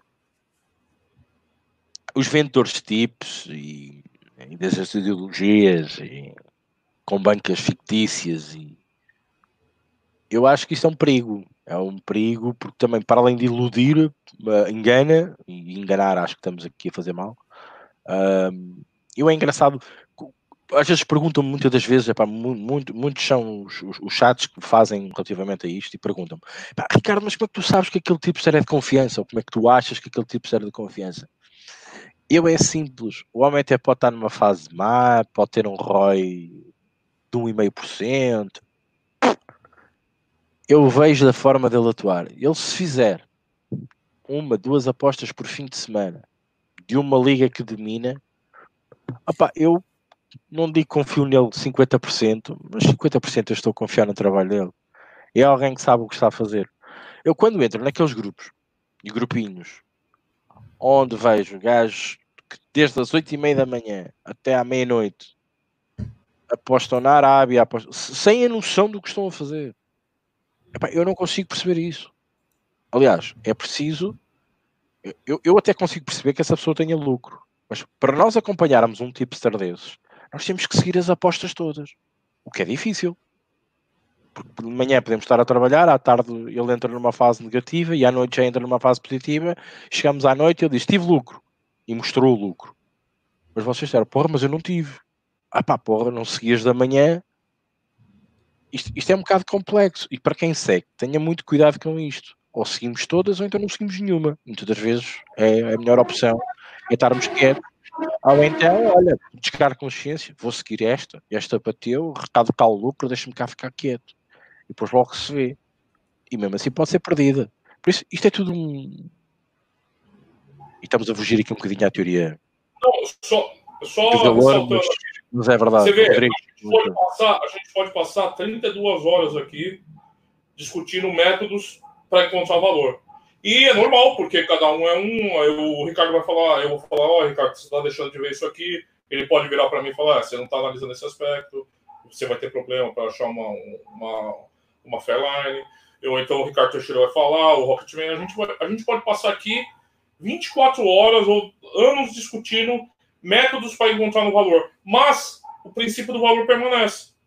A única pessoa que não defendeu o valor aqui, eu dou o braço torcer, foi o RG, eu discordo da visão dele, mas ele tem uma visão que ali não tem valor, né? O valor não existe, não existe preço, não existe parâmetro, não existe nada. Mas foi a única. É, o que me faz acreditar na persistência do valor como norteador dos métodos dos apostadores ainda hoje. É, pode estar mais difícil? Tá. Mas talvez a dificuldade resida na gente aprimorar ou mudar nossos métodos, não questionar o conceito do valor presente para analisar uma aposta ou ser lucrativo a longo prazo, ser mais, né? Retornando um a base aqui, eu acho que a ideia do valor permanece nesse diálogo, né? O, quando a gente fala dessas coisas. Né? Você fala até dos valores, você teve que jogar zeros alguns ponderadores que você usava antes é, por causa do Covid, né? Está no artigo, né? Que você mencionou isso. E é interessante, porque isso é um ajuste de método, é um ajuste de caminho, né? Como é que você vai continuar usando o fator mando mais se não tem mais mando? Né? Mas os outros fatores permanecem, outros ponderadores vão permanecer, né? Eu não sei quais todos que você usa, mas outros, já não com relação à qualidade de equipe, como você falou, análise eh, de desempenho da equipe, né? Aquele, aquele site que você indicou, muito bom sobre inscrições da, dos jogos, que nem eu conseguiria fazer se eu tivesse visto o jogo, né? Mas então, mas são ponderadores que permanecem, né? Alguns, mas é, eles permanecem para continuar procurando a mesma coisa. Continuar com, ou como você chama o preço, ou o valor, ou Fairline. Então, é, a gente não pode pensar o, a teoria do valor como uma estratégia pensada como uma fórmula mágica capaz de as casas de, de apostas diagnosticarem o que está acontecendo. Né? O conceito é um paradigma, é universal. Mas o, os métodos e as estratégias são subjetivos. De novo, essa palavra. Falei que ia falar muito hoje. Porque é verdade. Fossem unívocos os métodos, e isso é impossível porque cada um tem uma trajetória de apostar, talvez as casas de apostas fossem, tivessem mais facilidade para mapear e bloquear. Mas eu acho que as formas que elas usam para te bloquear são as que você mencionou, são mais, é, são mais grosseiras. Então eu te limito, eu te bloqueio, eu cancelo o teu saque, eu começo a te cansar, eu começo a te esgotar, até você sair da casa. E não necessariamente uma assimilação do método vencedor que você estava usando. né? Eu acho que é mais na base da porrada do que do refino que as casas de apostas fazem isso. Claro, estou falando das que você mencionou, as europeias. Né? Inclusive o Bet365, que é uma casa grande, mas adota métodos de constituição de apostadores de casas pequenas. Quando a gente vai para as asiáticas é diferente. Porque quem está nas asiáticas? As baleias. Por que elas estão lá? Porque tem mar para elas nadar. Né? Não é à toa. Né? Claro. É, não estou falando que eu seja, não, da baleia só me sobrou a gordura, mas assim, não a técnica refinada deles. Mas assim, é, não é à toa, né? Por que eles fogem, né? Por quê? Né? Porque estão apoiando eles ali. E ali não.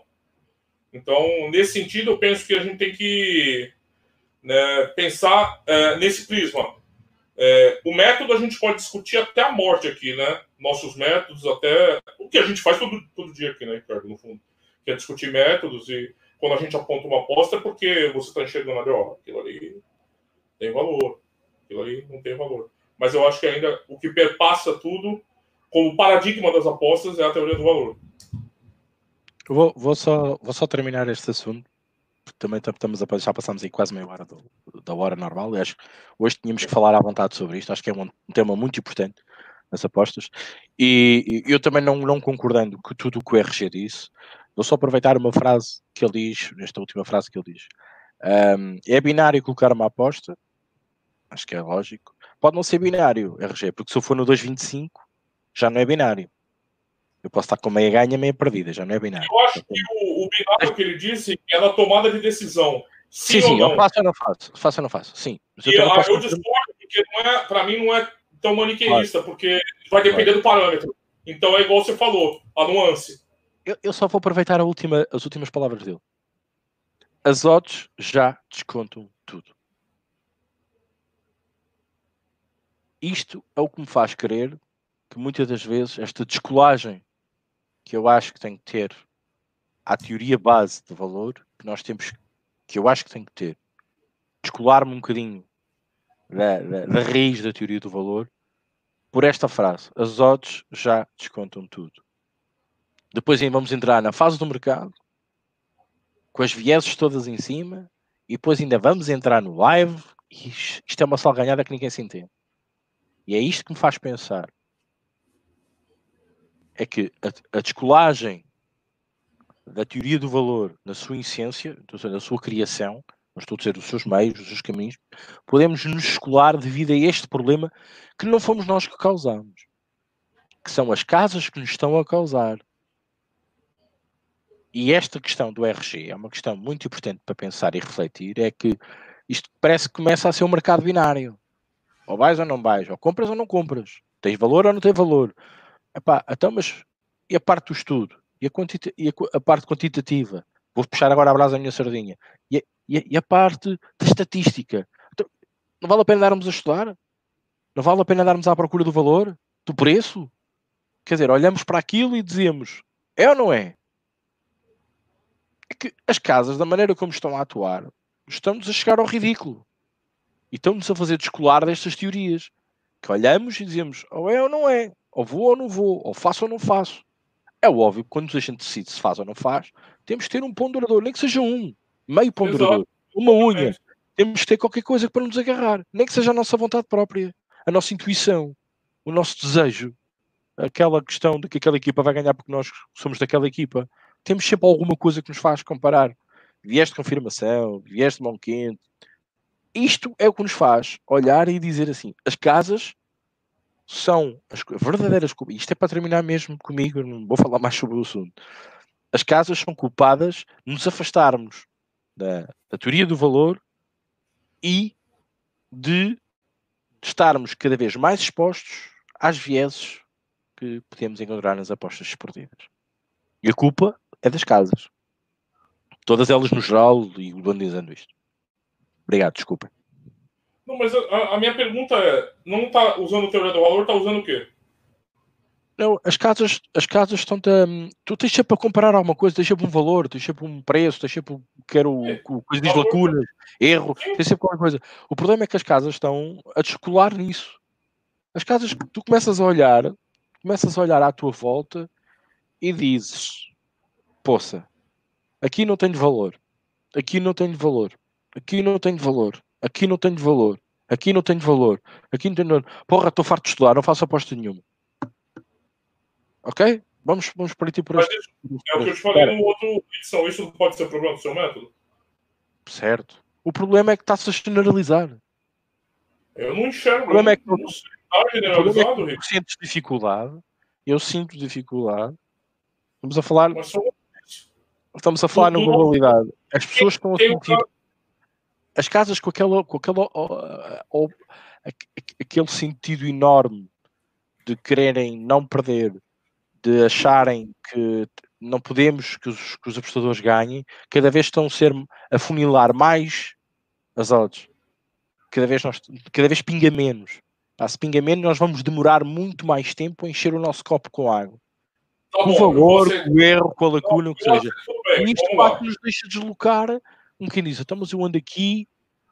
Eu, tudo bem, eu aceito essa valor, atrás do erro, da lacuna, cada um chama o que quiser. E, temos, e, e estamos a nos deslocar disto. Nós agora estamos naquela questão que o RG diz: vou ou não vou? Sempre a ponderar alguma coisa. Como é que você decide? Como é que você decide? Claro, não vai? Claro. Vou, vou sempre ponderar qualquer coisa. Sempre não, aí não é valor, coisa. Certo. Adianta, mas, mas, as casas estão a dar cabo disso. As casas estão a dar cabo do valor. a diferença, a diferença quantitativa ou qualitativa ou estatística ou dos métodos, as casas estão-nos a pingar cada vez mais. Isto é importante, na minha opinião, é importante. E está-nos a afastar cada vez mais nas apostas. E isto só muda, e às vezes muda, quando é que isto muda? Reparem, quando é que uma casa muda e começa a ter odds melhores e tenta ir por cá? Para quando perde clientes, quando, quando, quando de alguma maneira precisa de mexer no mercado, porque há uma casa melhor que a, de repente aparece melhor que a outra uh, e começa a oferecer mais condições, mais odds, melhores, menos, sei lá, menos bloqueios, uh, isto acontece, isto, isto, é cíclico, meus amigos, isto é cíclico. Amanhã já estamos aqui, já, já estamos a defender a teoria do valor na sua plenitude. E eu acredito que seja assim. Mas as casas estão de tal maneira de. E agora, pós-Covid, como uma época onde as casas perderam muito dinheiro, ufa, é um trabalho mesmo muito árduo. Está mesmo muito complicado. E a culpa é das casas, não é nossa. Nós mantemos o nosso método, nós comparamos sempre as nossas coisas, comparamos a nossa odd, estamos à procura do valor, do preço, da lacuna, do erro, do que queiram chamar. Mas as casas estão-nos a, a, descolar destas teorias, no meu entender. Obrigaram-nos a isso, atenção. É, aí é a nossa diferença, eu não acho que, assim, seria muita ingenuidade achar que a gente ia desenvolver um método 50 anos atrás e continuar apostando com lucro 50 anos né, com ele, né?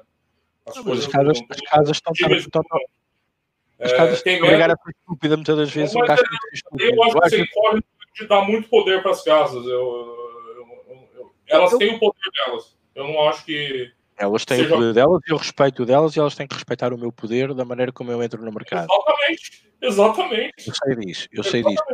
Mas eu acho que elas, com a, com a sofisma de não perderem tanto dinheiro, é, e elas, elas têm uma arma, para além da arma da, da atribuição da odd, têm a arma do apostador, lucrativo, do, do apostador que não é lucrativo, que destrói qualquer mercado, que vai atrás de todas as vieses. E as casas sabem disso. Mais do que ninguém. E destrói. Mas não, está falando desses caras. Sim, okay. mas, mas, destrói, mas destrói o, nosso, o, o, o, trabalho de quem, de quem, entre aspas, percebe da palavra. Isto é a minha opinião. Isto é a minha opinião. Mas, Destrói muito mas, o trabalho que nós fazemos. Como é que eles destroem, destroem o teu trabalho? Como é que o. Quem entra, quem entra pode destruir linhas. Pois, eles podem. Não, mas eles estão destruindo que linhas? Também podem beneficiar, mas também a maior parte linhas. Porquê? Porque as casas muitas das vezes colocam as coisas para aquilo que eles querem andar à procura e não sabem ter uma análise qualitativa ou quantitativa, à procura do valor. É? Mas aí você está falando que o, esses, esses apostadores recreativos eles tiveram a mesma ideia que você, então. Se eles destruíram a tua linha. Não, não. É, eles chegaram não, não, não, não, é destruir a minha linha. Não é destruir a minha linha. Uh, uh, colocando a cota, a cota para baixo. Não, destroem o mercado. Então, mas o que eu estou te falando. Destroem o mercado. Se eles colocaram a cota para baixo, se aquela cota que você queria não está mais disponível porque eles colocaram para baixo. Eu não estou a falar numa cota numa linha específica. Eu não estou a falar numa cota numa linha específica. Estragam o mercado. Porque o mercado. Estragam, mas como? Estragam como? porque alteram o mercado É Mas como, é como, é como um sindicato entra no mercado. É como um sindicato. um. Como é que estraga o mercado? Um sindicato entra no mercado para se proteger e lixa-te o mercado de um lado. Para se proteger. Estragou-te o mercado. Mas depende, com o apostador que está vendo valor do outro lado do mercado, isso ele valorizou o mercado para ele. Concorda? Estragou o mercado. Estou a falar da minha ótica. Não estou a falar na ótica do lado. Estou a falar da Não dá para ótica. você falar que Alguém- estragou o mercado tem um parâmetro. Você tem que estar de um lado. Então, estragou, estragou o mercado. Ele entrou erradamente perante aquilo que o mercado depois vai me dizer. Porque ele colocou-se do outro lado e salvaguardou. Então você está se faltando agora, você aposta pelo que o mercado te diz. Não. eu não estou a dizer isso. Eu estou a dizer que as casas prevalecem sobre isso. As casas sabem, as casas sabem que se colocarem Não, aquilo. mas que você está falando um negócio? Ó, o mercado está lá, as odds estão lá. Estão lá dadas, não sei o quê. Aí entra lá o recreativo. Um jogo, um grande jogo, vai. Final de Champions, que atrai esses caras, né? Que atrai esse tipo de apostador. Geralmente outros. Sim. Eles vão apostar de um lado, ou do outro, ou do outro, ou do over, ou não sei o quê, ou a public bet, ou um tipo ser muito famoso. Depende. O que quer dizer? Estragar o mercado, eles vão movimentar o o mercado. Estragar o mercado seria se você estivesse entrando junto com eles. E aquelas odds que eles entraram não servem mais para você. O Eles estragam o mercado perante aquilo que a casa lhes deu. que, que quer dizer isso? Simples. A casa, imagina, tu tens uma certa tendência para gostar do vermelho. A casa mete aquilo em vermelho e tu vais carregar no vermelho. É o que eu tô dizendo. Você está escolhendo um lado já. Não, não, não. não as, as, Você as está casas, as casas sabem. As, as casas, quando. As casas não são loucas. As casas, quando metem as odds, elas sabem perfeitamente o que é que estão a colocar no mercado. Elas sabem perfeitamente que 90% ou 70%, ou que seja, vão comer aquilo que elas estão a dar. E isso estraga-me o mercado. Porque o mercado fica sem valor para mim. Para mim e para ti. Porque você queria entrar no que eles Porque tu encontras, porque tu encontras o valor. Porque tu andas atrás do valor, da lacuna, do erro, mas a maior parte dos apostadores, que é aquilo que elas querem para engordarem, para engordarem, por isso é que eu digo, a luta não está contra nós, a luta está contra as casas e, e- o- e- e o pingar da casa cada vez é menor. Por isso é que nos obriga a remeter a isto tudo e a estudar tudo isto de novo. Porque se a casa dá menos condições nós teremos valor e, nos- e- e quando dá, dá para que estes apostadores que têm, me- têm- têm menos, aliás, que têm mais vieses em cima, comam aquilo que eles querem dar. Ah, mas porque necessariamente o, o que ela tá dando para os apostadores recreativos comer é o que você ia pegar? Eu, dizer, eu, eu não estou a dizer que eu até podia nem pegar nada, mas ela, estraga, ela, ela influencia o mercado. Se Ela influencia o é mercado. Influenciar é Estraga, influencia, e estraga-te o mercado, porque depois lá está, public bet, public bet, Bayern de Munique, public bet, abre, a oda abre 1,40. Pá, mas há, há pessoas que continuam a injetar lá dinheiro para fazer a famosa múltipla. e Uhum. mete lá mais uns pós e está a estragar o então, mercado. Se fosse outro, devia estar quietinho e sabe que tem ali valor.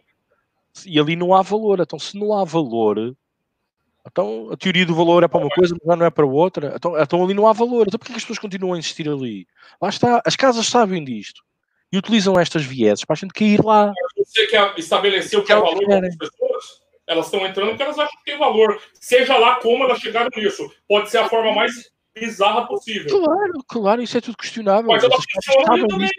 Mas não Mas é e funciona para uma coisa não funciona para outra. Não, ela funciona ali também. Você pode Casa não concordar, você pode não concordar como as pessoas chegam no valor ali, a- o recreativo. Claro. Mas de alguma forma elas eles estão sabem como é que elas chegam lá. E, eles, e as casas sabem como é que o recreativo chega lá. Ué, tudo base bem, tudo bem, tudo bem. É péssimo, é horrível, tudo bem. Mas é. É, é uma forma de chegar. Como a gente já discutiu aqui, feeling. Feeling é uma forma de chegar a valor sem, sem método. Mas é, ela tá olhando e fala, tá, olha, olha, tá pagando bem aqui. Eu vou pôr uma múltipla pro PSG, o Bayern. O que eu tô querendo dizer é o seguinte, Rick, quando você fala estragar o mercado, por exemplo, você, Bayern e Hoffenheim, as casas colocaram 1,40 pro Bayern. Aí aconteceu isso daí que você comentou. Foi lá todo mundo. A massa. Jogou pra 1,15. Só que lá na tua Fairline, no teu preço, seja lá o diabo que for, você já tinha um Asa mais um pro Hoffenheim. Ela estragou o mercado para você? Não. Não. Então esse conceito de estragar o mercado depende do lado que você esteja. né? Se você estiver do lado da Public Bet, é, talvez as lojas sejam amassadas, se a Public Bet também é, pegou rastilho de pólvora, né? E amassou. Mas se você estiver em outro lado, se você estiver em outros mercados, não. Então, assim, essa, é, é, essa ideia de estragar o mercado é, é uma Ela mexe com o mercado, mexer com o mercado, mas eu não vejo. Ricardo olhou para o outro lado da balança. Eu sei. E não é à toa que eu digo aqui cada vez o valor está mais nos handicaps. Nos handicaps não, mas você nem olhar a para o outro lado que eu digo, A questão que eu digo, eu não acho que. Eu continuo a dizer. O problema é que as casas, quando colocam as coisas assim, a maior parte dos apostadores, com as vieses carregadas em cima, vamos estragar intrinsecamente o mercado. Porque as, as, pessoas continuam a ir o mesmo, e lá está, agora, agora o Rocket está a dizer, olha para o outro lado do mercado, mas isso é o que tu fazes e o que eu faço. Porquê? Porque o Rocket e eu temos tabelas e métodos que sabemos ver valor onde ele não, não está, está o mercado queria o favorito. Onde está o mercado, onde está o valor. E a maior parte das pessoas não fazem, nem têm a teoria do valor. Vão, Public Bet, tipster top com 50 mil seguidores, amassam aquela odds, tragam o mercado.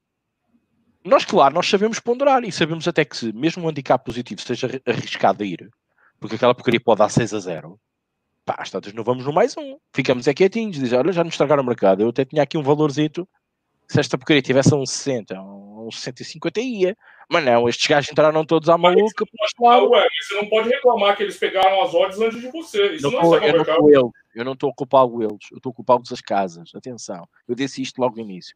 As casas colocam tudo a jeitinho para que toda a gente coma aquilo como eles querem. Mas, mas eu não estou a culpar, então, eu não estou a culpar os Eles sabem como é que os apostadores comem. Eles sabem de dar de comer. Não vou entender. E, o meu, é... e sobretudo eles são carregados de vieses. Esses, esses então, para eles é papa. Agora, tu, eu, o Roca, o Ricardo Teixeira, um RG, um Fernando, esses já, já não os enganam à primeira. Isso é que eu estou a dizer. As casas estão, estão a apertar. O funil cada vez é mais pequenino. O furinho do funil cada vez é mais pequenino. Isto é a minha opinião. Eu concordo, é acho que a gente já deixou nossas posições claras aqui também, né? É estragar o mercado é um conceito, um adjetivo que não cabe para mim aqui. Elas mexem com o mercado estragado. Mexem e às vezes, às vezes elas gostam muito de estragar o mercado, a favor delas, claro. No meu entender. Mas é isto. Eh, e é isto que nós temos que pensar. O Rodrigo tem uma visão, eu tenho outra, o Rocket tem outra, o RG teve outra. Já viemos aqui uma disparidade enorme de opiniões e da maneira como nós abordamos o mercado, abordamos as apostas, abordamos a maneira como as coisas nos são apresentadas. Epá, é óbvio que cada um, uh, digamos, uh,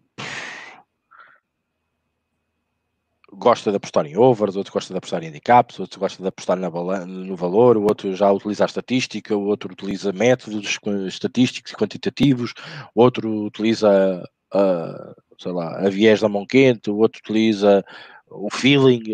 Há muita maneira. Né? O Ricardo, eu entendi muito bem. Desqualificar o argumento da pessoa falar, ele não entendeu. Não, eu entendi o que o Ricardo quer dizer. Eu não concordo. O eu não Ricardo concordo. Se eles, esperarem, se eles esperarem mercado ideal e reclamar que os, os recreativos pegaram umas odds que você queria criar, que, que, pegar, que isso? Ah, e as casas colocaram para trás os recreativos, mas eu queria pegar aquela odd como estava no começo. Então vocês queriam comer da mão das casas também. Estragar o mercado, não. Ela mexe com o mercado. Azar, vocês perderam o valor da pós de vocês? Azar. Acontece. A outra vez, vocês vão se beneficiar de como os recreativos mexem com o mercado. A outra vez, vocês vão ficar no zero a zero.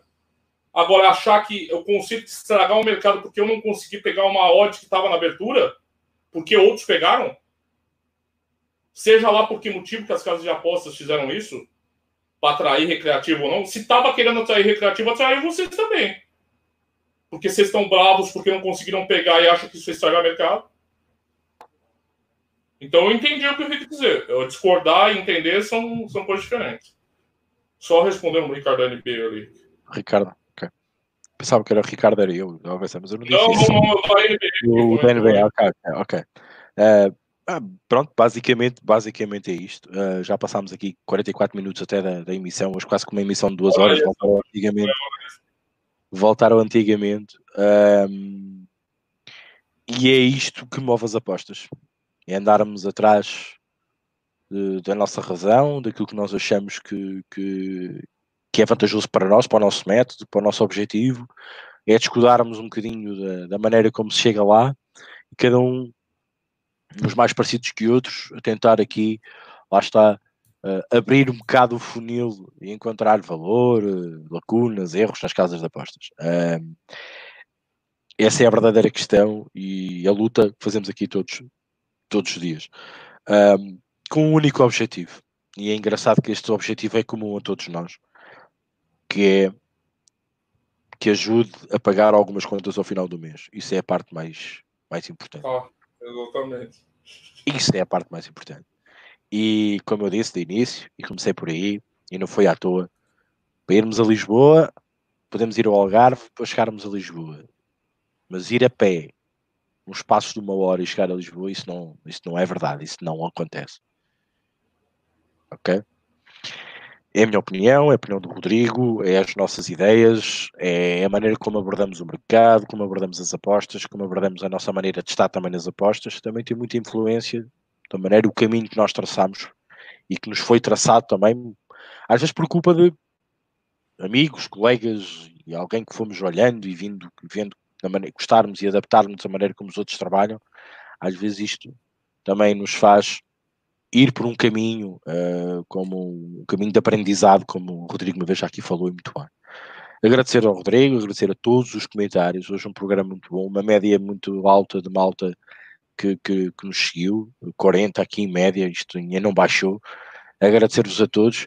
Epá, e também agradeço a, a, a postura que tiveram aqui, respeitando-se mutuamente as ideias, mesmo contrárias, um, porque é assim que se constrói e é assim que se debate, sobretudo, algumas ideias.